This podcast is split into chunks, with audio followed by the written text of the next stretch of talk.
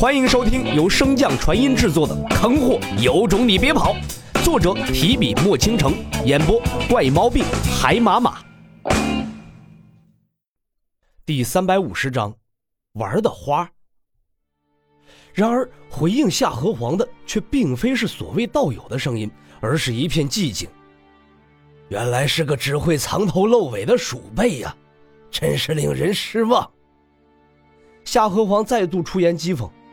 之所以接二连三出言试探，自是有原因的。其一便是知己知彼，夏河皇想要先摸清楚这暗中之人的实力，再做打算；其二便是想找出那人的位置，确定他是否在这云雾覆盖的范围之内。若是，则一切好说；若不是，他便需要好好斟酌一番了。哼，不见棺材不落泪。话音落下。夏河皇、夏河臣、夏河剑三人一齐动身，向着黄涛杀去。可在动身之后，几人才发现，此处的空间似乎被人动了手脚。那不过百丈的距离，如今却仿佛没有止境一般。无论几人怎么加速前行，他们和黄涛的距离都没有丝毫的拉近。怎么，您老不是着急要见我吗？您倒是过来呀！夏河皇随着声音望去。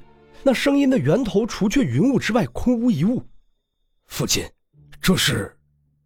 夏河皇脸色铁青的吐出四个字：“空间大帝。”夏河臣闻言，顿时脸色大变。父亲，您快想想办法呀！此事要是败露，那我们肯定会被天老阁追杀致死的。慌什么？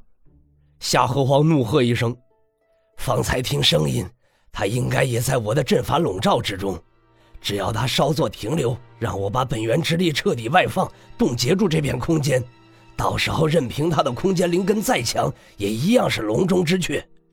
不过，本源彻底外放之后，我便再也无法行动，到时候需要你与何剑二人速战速决。此事关乎我夏家命运，你二人切记要全力以赴。还请父亲放心，我与剑儿定然不负所托。那你二人准备。听我号令！夏河皇低喝一声，随后本源之力从体内疯狂溢散而出，与那充斥天地的云雾所融合。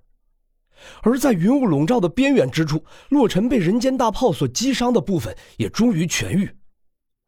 该结束了，洛尘呢喃一声，体内的灵力顿时爆发，朝着那云雾驱散而去。对黄桃来说，棘手至极的云雾，在洛尘的灵力面前，却如同冰雪遇见了滚烫的熔岩，飞速消融，化为乌有。你，你怎么能驱散我的阵雾？不对，你不是本源受损，已经变成废人了吗？洛尘抬手便制造出了一个残缺的本源法球。你说这个？这下不仅仅是夏河皇等人，即便是黄涛也一脸见鬼的表情，盯着洛尘手上的本源法球。你的本源法球受损成这样，为什么还能有如此强大的灵力？洛尘一掌拍散那残缺的本源法球，随着手指微动，一个圆满无缺的本源法球再次生成，其上散发的本源强度丝毫不比夏河皇正在释放的本源之力差。你，你竟能够随意控制自己本源法球的形状？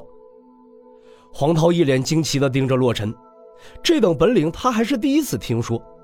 毕竟，本源之力作为地境力量供给的核心源泉，它的存在就如同修士的丹田神识海一样，可塑性非常之低。只有在初次形成之时，凭借着天才地宝才能进行拓宽。形成之后所能容纳之范围，更是直接决定了一个修士的修炼资质。所以，随便改变本源法球形状之事，自然是少之又少。至少黄涛修道几千年，从未听说过。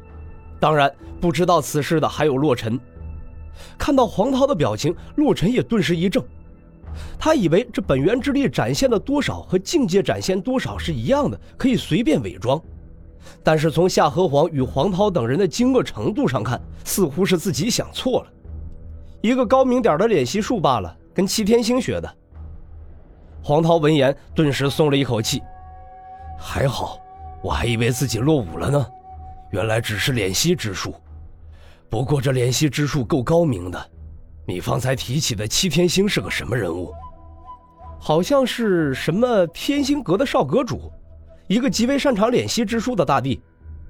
天星阁，还是个大帝。正在黄涛思索之时，夏侯皇的声音便从远处传来：“看两位聊得热闹，这是打定主意能从我们三人手上逃走了？”洛尘一脸疑惑地望向黄涛，然而黄涛见到洛尘这副表情，心中顿时没了谱，连忙传音道：“大哥，你不会是又玩我吧？我看你那么悠闲自在，还以为你有战胜他们三人的把握呢。你老要早说干不过，咱们早点跑路也行啊。”洛尘笑着摇了摇头：“我只是好奇，这夏家之人怎么会如此愚蠢，此时竟不跑，在这等着找死？好一个口出狂言的毛头小子！”今日就让老夫教教你，什么叫做人外有人，天外有天。绝对零度冻结。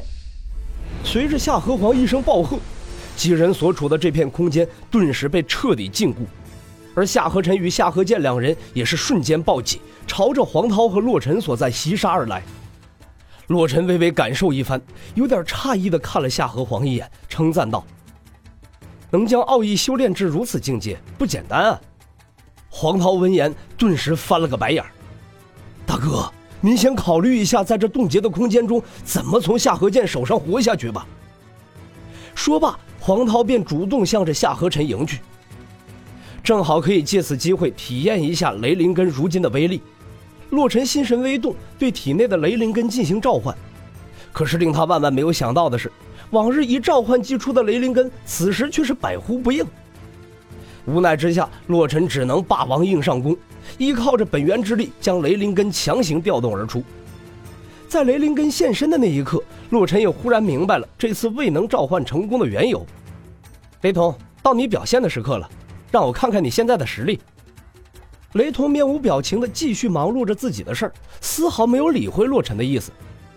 哎呀，上次是我错了，可那不也是为了糊弄那老头吗？我给你赔礼道歉了，好不好？或者你想要什么，跟我说，我一定满足你。听到这儿，雷同这才抬头望向洛尘。道歉没用，你扇自己三个嘴巴子，我就原谅你。雷同所提的要求并不过分，洛尘也没有顾忌那么多，直接给了自己三巴掌。就在洛尘沉浸心神与雷同沟通之时，已经接近洛尘的夏河剑以及一直关注着洛尘的夏河皇黄涛等人顿时愣在了原地。这异界的人怎么都玩的这么花呢？本集播讲完毕，感谢您的收听。